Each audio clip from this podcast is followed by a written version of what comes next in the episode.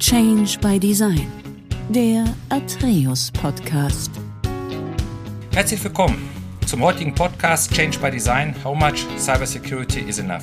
Was müssen wir verändern, um zukünftig Cyberattacken erfolgreicher zu begegnen?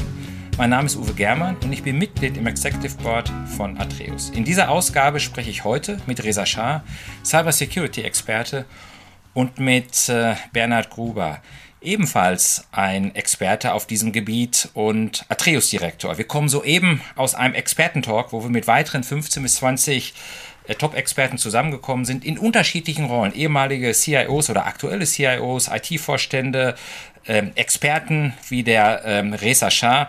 Und wir haben das Thema gemeinsam einfach mal äh, beleuchtet. Äh, was muss getan werden, damit sich Unternehmen deutlich besser aufstellen können, um Cyberattacken erfolgreich zu begegnen. Bevor wir damit starten, möchte ich die Herren Reza Shah und Bernhard Gruber kurz vorstellen. Reza Shah ist seit mittlerweile 25 Jahren Cyber Security Experte, war in unterschiedlichen Rollen, in CISO-Rollen in Unternehmen unterwegs, hat letztendlich auch das Thema regulatorische Anforderungen im Bereich Informationssicherheit mitentwickelt und aufgelegt und einfach auf dem Gebiet ein ausgesprochen erfahrener äh, Manager. Äh, Bernhard Gruber Atreus-Direktor in unseren Reihen seit Anfang des Jahres. Ich bin sehr froh, dass wir ihn bei, ihn haben, äh, dass wir ihn äh, bei uns haben. Und ein ehemaliger CIO, der in etwa zehn Jahren als CIO tätig gewesen ist und sich auch sehr intensiv mit diesem Themenspektrum Cybersecurity beschäftigt hat. Bernhard, ich möchte dir eine erste Frage stellen, nämlich dahingehend, was sind aus deiner Sicht heraus die gefährlichsten Angriffspunkte in Unternehmen, die auch einen großen Impact haben auf ein Unternehmen? Ja, Uwe, danke für die Frage. Wir haben es ja in unserem Expert-Talk auch gehört und es äh, trifft auch äh, meine Meinung. Es gibt im Wesentlichen drei große Themen, um Unternehmen wirklich an den Rand zu bringen. Einerseits ist es Datendiebstahl, weil wir wissen, Daten sind das neue Öl in den Unternehmen. Wenn wirklich Daten das Unternehmen verlassen, kann das wirklich einen großen Einfluss haben. Die zweite große Problemstellung können Systemstörungen bis zu Systemstillständen sein. Wenn ähm, Systeme, also IT-Systeme, wochenlang nicht funktionieren, wenn äh, Bestellungen nicht abgewickelt werden können, wenn Produktionen nicht stattfinden können, wenn Rechnungen nicht geschickt werden können, dann kann es bis zur Insolvenz von Unternehmen gehen. Und das dritte ganz große Problem sind natürlich Erpressungsgelder. Das heißt, wenn wirklich Angreifer große Lösegeldforderungen stellen oder wenn, äh, äh, so wie bei einem CEO-Fraud, wie man das nennt, äh, wirklich Geld überwiesen wird, äh, wo es nicht hingehört. Das sind die drei großen Themen, wo Unternehmen wirklich durch einen Cyberangriff beschädigt werden können. Okay.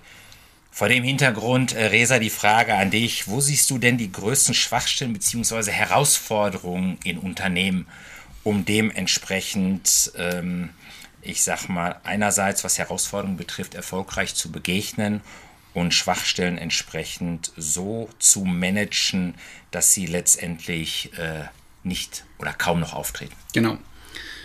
Meiner Meinung nach, also nach meiner Erfahrung, sind die Herausforderungen an der, ersten, an der ersten Stelle organisatorische Herausforderungen. Wir haben in jedem Unternehmen haben wir verschiedene Aktoren, Rollen und Verantwortlichkeiten, die an Cybersicherheit andere Erwartungen haben. Wir reden zum Beispiel über 4R-Prinzip. Prinzip. Das ist also R wie R. Das ist das erste ist, wir haben also CEO, der CEO schaut für sage ich mal, Ruf des Unternehmens, das heißt Rep reputational. Das heißt, der CIO möchte dann halt eben alle Risiken im Bereich von Rufschaden dann minimieren, weil das es für ihn wichtig ist. Wir haben andererseits CLOs, das heißt Chief Legal Officer der schaut immer auf regulatorischen Sachen. Das ja. heißt auch ein Er. Das heißt, der hat auch eine andere, sage ich mal, Interesse im Bereich von Cybersicherheit. Wir haben CFO. Der CFO hat Revenue im Sicht. Das heißt, er möchte alles, was finanziellen Schaden dann halt dem Unternehmen äh, zugefügt werden kann, halt minimieren. Das heißt, der hat auch eine andere Sichtweite im Bereich von Cybersicherheit. Und wir haben am Ende auch, also auch CIO, wo CIO über Risiken, Risk, das heißt Cyber Risk sich, also, äh, äh, sich darum kümmert.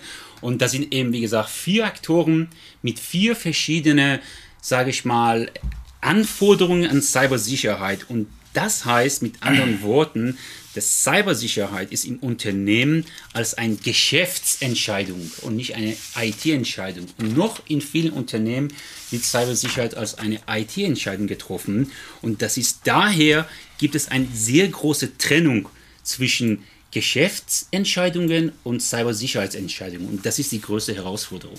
Sehr schön. Das 4R-Prinzip, da werden wir sicherlich später auch nochmal drauf eingehen, was meines Erachtens auch ja, ein ganz wesentlicher Diskussionsbestandteil gewesen ist in unserem Expertentalk, was einfach ähm, das Gesamtthema sehr transparent gemacht hat, weil wir immer wieder feststellen, dass Cybersicherheit in vielen Unternehmen gar nicht so verankert ist. Ja?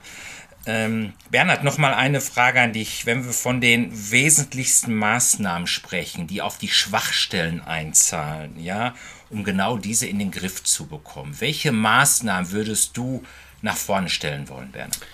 Ja, sehr gute Frage. Äh, wir wissen, dass die Cyber Security wie eine Kette ist und sie reißt halt auch immer am schwächsten Glied.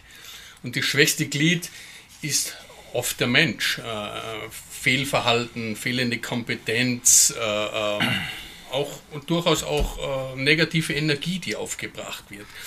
Das heißt, eine der wichtigsten Maßnahmen ist, die Menschen im Unternehmen sehr kompetent zu machen mit dem Thema Security, das Verhalten in die Richtung zu treiben, dass sie nicht äh, äh, Fehlverhalten an den Tag legen, dass sie nicht auf plumpe Attacken reinfallen. Das heißt, eine der wichtigsten äh, Maßnahmen ist die äh, Cyber Awareness, wie man so schön sagt, und auch die Cyber Kompetenz. Neben dem Mensch ist aber durchaus auch die IT-Infrastruktur eine große Schwachstelle. Wir wissen, dass Software auf den Markt kommt, die einfach nicht sicher ist. Die Qualität von Software wird eher zunehmend schlechter weil äh, der Druck auf die Softwareunternehmen sehr schnell eine Software auf den Markt zu bringen, wird einfach auch höher. Das heißt, die IT hat einfach auch die wesentliche Aufgabe, die IT-Infrastruktur, die IT-Software auf Schwachstellen zu untersuchen, regelmäßige Penetrationstests durchzuführen und auch Audits durchzuführen, sodass die IT-Infrastruktur bestmöglich gesichert ist.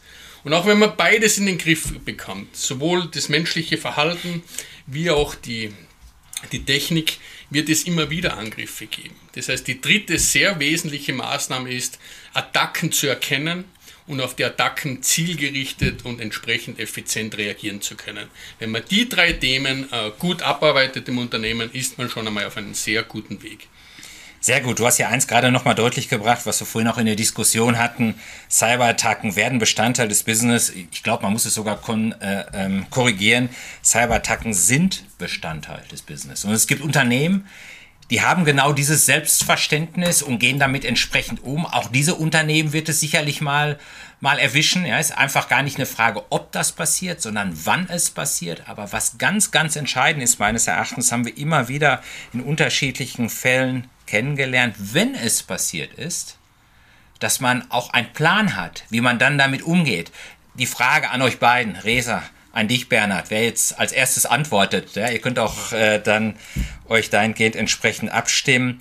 Was ist das, was vorbereitet werden muss, um letztendlich mit einer solchen Cyberattacke gut umgehen zu können? Also Business Continuity Management ist sehr wichtig, dass man eben das, äh, äh, sage ich mal, äh, Aufbau des Geschäftes, wenn dann halt Ausfälle gibt, dann halt probiert, also er probt und schaut, also wie weit man ist. Ist man in der Lage, überhaupt die Daten zurückzusichern? Ist okay. man in der Lage, eben das Geschäft wieder also aufrecht zu halten? Das ist das A und O, die Vorbereitung eines Angriffes, weil, wie du gerade gesagt hast, und äh, das passiert, in jedem Unternehmen passiert Exakt. oder vielleicht auch zweimal passiert. Aber die Frage ist, wie schnell kann das Unternehmen wieder zurück an den Betrieb rein? Genau. Bernhard? Ich glaube auch, das sind zwei Bestandteile. Einerseits ist das natürlich der technische Bestandteil. Funktioniert dein Backup? Kannst du deine Daten wieder zurückspielen? Kommst du wieder in deinen Lebenbetrieb? Wenn das nicht äh, sichergestellt ist, dann wird es wirklich schwierig. Eine Ransomware-Attacke kann man natürlich einerseits durch Zahlen von Lösegeldern in den Griff bekommen, aber auf der anderen Seite sicher auch durch Backup-Wiederherstellung. Auch Türen schließen, das heißt die Tore in die IT-Systeme auch schließen zu können, Zwei-Faktor-Authentifizierung zu implementieren, VPN zu implementieren, so dass einfach die Attacke nicht weitergehen kann. Das heißt, äh, bei einer erfolgreichen Attacke muss einfach auch die Tür geschlossen werden. Das ist der technische Part.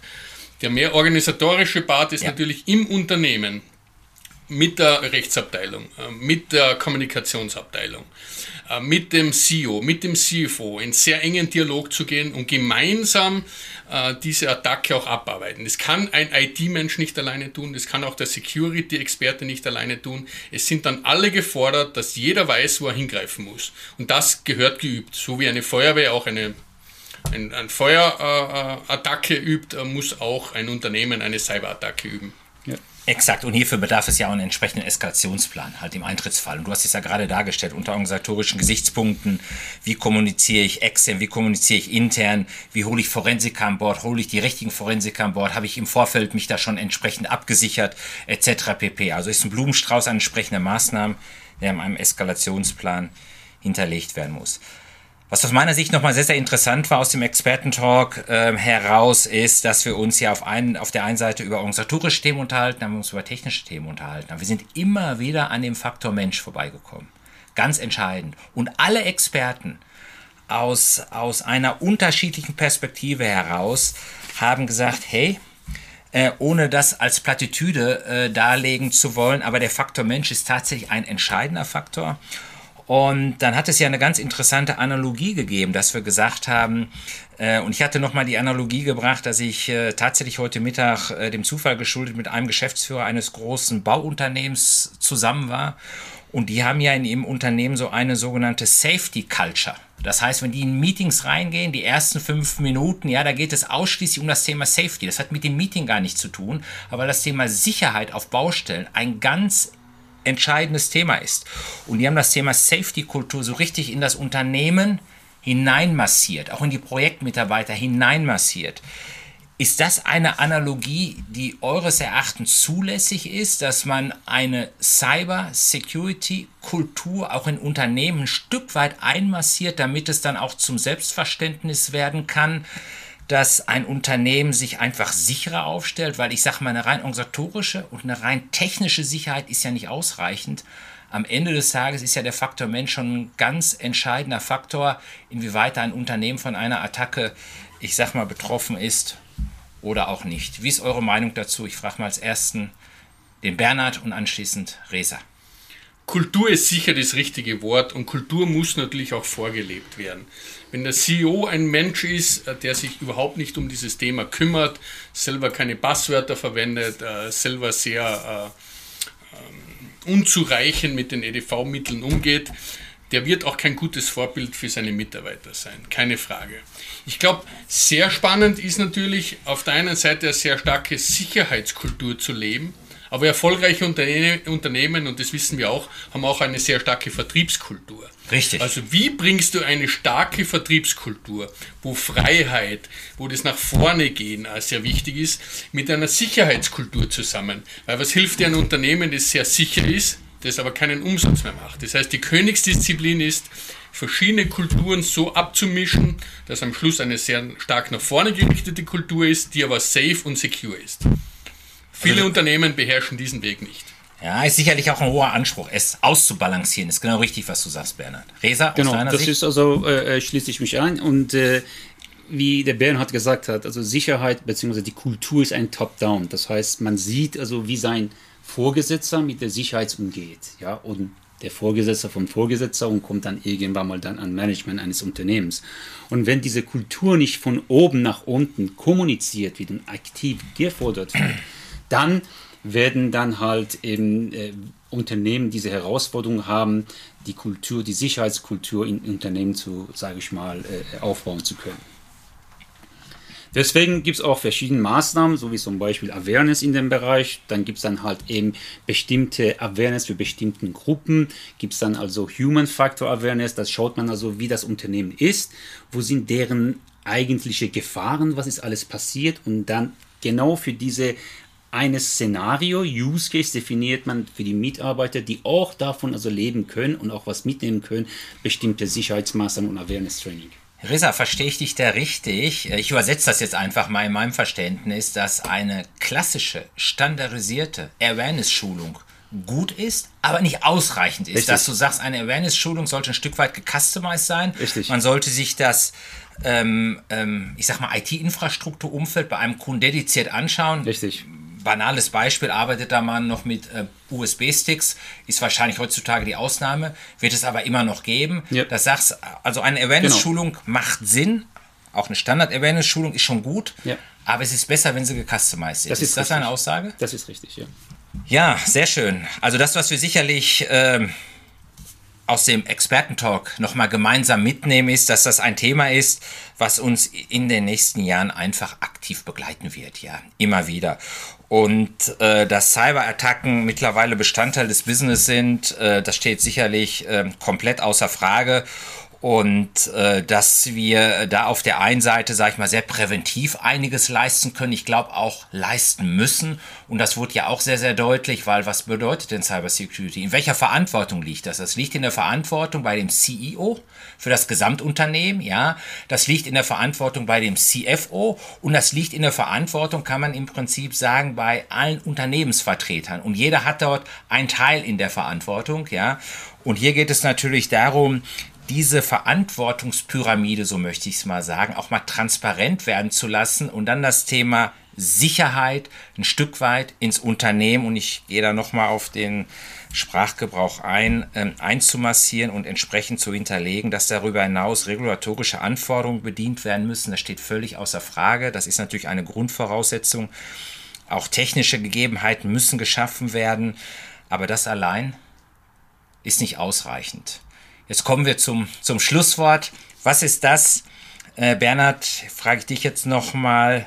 Was hast du aus dem heutigen Expertentalk für dich mitgenommen? Was ist aus deiner Sicht das, äh, die Kernbotschaft, die du auch noch den Hörern jetzt hier mitgeben möchtest zu dem Themenspektrum? Ich glaube, wichtig zu verstehen ist, dass du Security nicht von der Stange kaufen kannst. Du kannst nicht zu IT-Dienstleistern gehen oder Tool-Anbietern oder Awareness-Kampagnenanbietern, kaufst es ein und dann wird alles gut. Du musst es in dein Unternehmen reinbringen, du musst es managen und du musst eben Security aus Teamsport verstehen, auf der Führungsebene, aber auch bis runter zu jedem Mitarbeiter. Nur dann wird es gelingen. Weil das eine ist auch klar, wir sind schon lange aus der Steinzeit der Cyberattacken raus. Künstliche Intelligenz wird uns stark beschäftigen. Das heißt, Attacken werden über künstliche Intelligenz noch gezielter werden. Aber das Gute ist auch, dass uns künstliche Intelligenz auch helfen wird, diese Attacken abzuwehren. Das heißt, es wird intensiver, aber auch unsere Maßnahmen und Tools werden besser und besser werden. Sehr gut. Resa, aus Genau. deiner Sicht. Also man muss transparent werden, man muss versuchen, Business und Cybersicherheit zu verzahnen. Das ist sehr wichtig. Zurzeit in vielen Unternehmen ist ein Disconnect, ist eine Trennung. Man muss also über ein integriertes, automatisiertes Framework dafür sorgen, dass die Prozesse und, sage ich mal, Richtlinien so ineinander geflossen werden, wo das Business direkt mitentscheidet, how much cybersecurity is enough. Sehr gut. Ja, also, wir haben gelernt, Transparenz ist ganz wichtig. Äh, Bernhard hat nochmal gesagt, Cybersecurity ähm, ist, äh, ja, muss man als Teamsport verstehen, um letztendlich auch eine Cybersecurity-Kultur äh, zu entwickeln, damit auch Cybersecurity-Sicherheit im Unternehmen tatsächlich verankert ist. Ich bedanke mich äh, ganz herzlich äh, bei, bei dir, Resa, und bei dir, Bernhard, äh, für den heutigen äh, Podcast. Und ähm, ja, ich hoffe, es hat Ihnen Spaß gemacht, liebe Zuhörer. Ähm, Change by Design anstatt Change by, äh, by Disaster, wenn das Problem eingetreten ist. Also äh, präventiv etwas zu tun, macht eine ganze Menge Sinn. In dem Fall äh, Ihnen noch einen schönen Tag. Bis dahin. Tschüss. Danke. Danke. Tschüss.